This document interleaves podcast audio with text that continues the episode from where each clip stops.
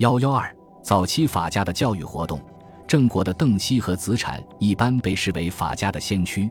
邓析办私学已见上节所述，而子产作为郑国的执政，却是一位坚持官办学校、重视教育的难得的政治家。据《左传》记载，在子产执政期间，郑人由于乡校，以论执政。大夫然明建议子产毁掉乡校，以防民口。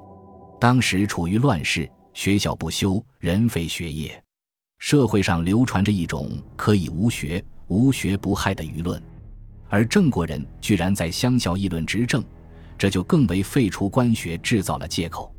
子产即使就坡下驴，废掉乡校也无可厚非，但子产并没有这样做。他说：“何为？夫人朝夕退而游焉，以议执政之善否？其所善者，无则行之。”其所恶者，无则改之，是无失也。若知何悔之？我文中善以损怨，不闻作危以防怨。于是，郑国的乡校作为春秋期间为数不多的几所官办学校被保存下来了。它的作用不仅在于教育后代，而且变成了郑国贵族议政的咨询机构。这正是子产的高明之处。当时的郑国人对子产十分推崇，他们称颂说。我有子弟，子产会之；我有田畴，子产植之。子产而死，谁其嗣之？孔子对子产不毁乡校也评价很高，说：“以事观之，人为子产不仁，无不信也。”管仲是协助齐桓公称霸中原的早期法家，他的后学弟子根据他的主张和活动，编辑了一本法家论著《管子》。其中有不少篇章讲到了管仲重视教育的情况，在《全修》篇中，管子说：“一年之计莫如树谷，十年之计莫如树木，终身之计莫如树人。一树一获者，谷也；一树十获者，木也；一树百获者，人也。凡牧民者，使时无邪行，女无淫事；事无邪行，教也；女无淫事。”训也，教训成俗而刑罚醒数也。这里所讲的培养和教训，不仅包括社会教育、家庭教育，也应包括学校教育。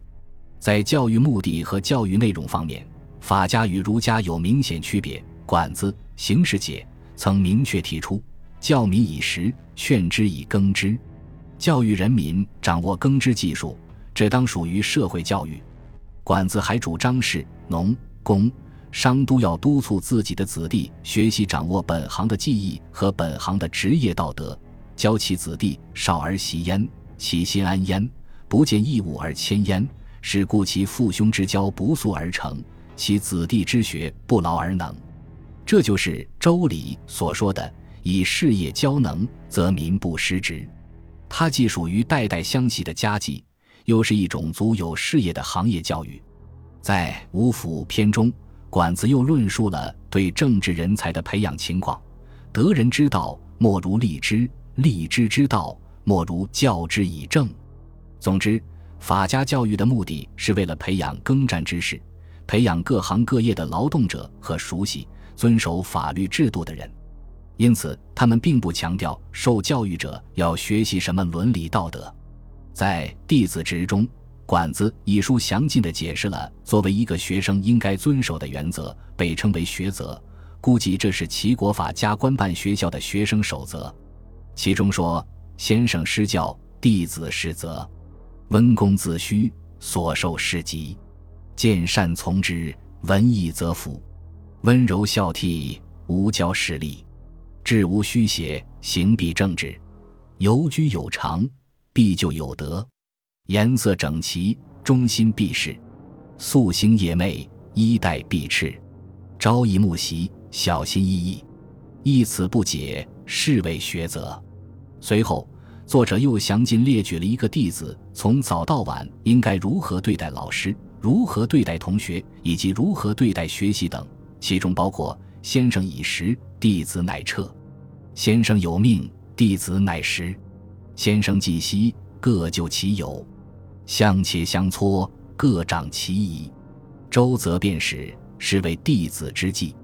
这显然是一份官办住宿学校的学生守则，其尊师重道的情况与儒家已经没有太大区别了。李悝是战国时期协助魏文侯实行变法的法家政治家，他本是孔子的弟子子夏的学生。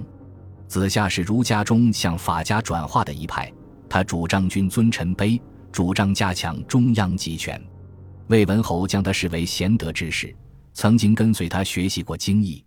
李悝出任魏相，大刀阔斧地进行改革，颁布了我国历史上第一部刑法法典《法经》，在魏国普及法治教育，同时在经济上主张尽地利之教，在政治上主张夺淫民之路。以来四方之事，对于李悝如何在魏国进行学校教育，虽然史无明文，但李悝在魏国变法的成功，新法之深入人心，从一个侧面说明李悝是重视教育工作、重视知识分子的。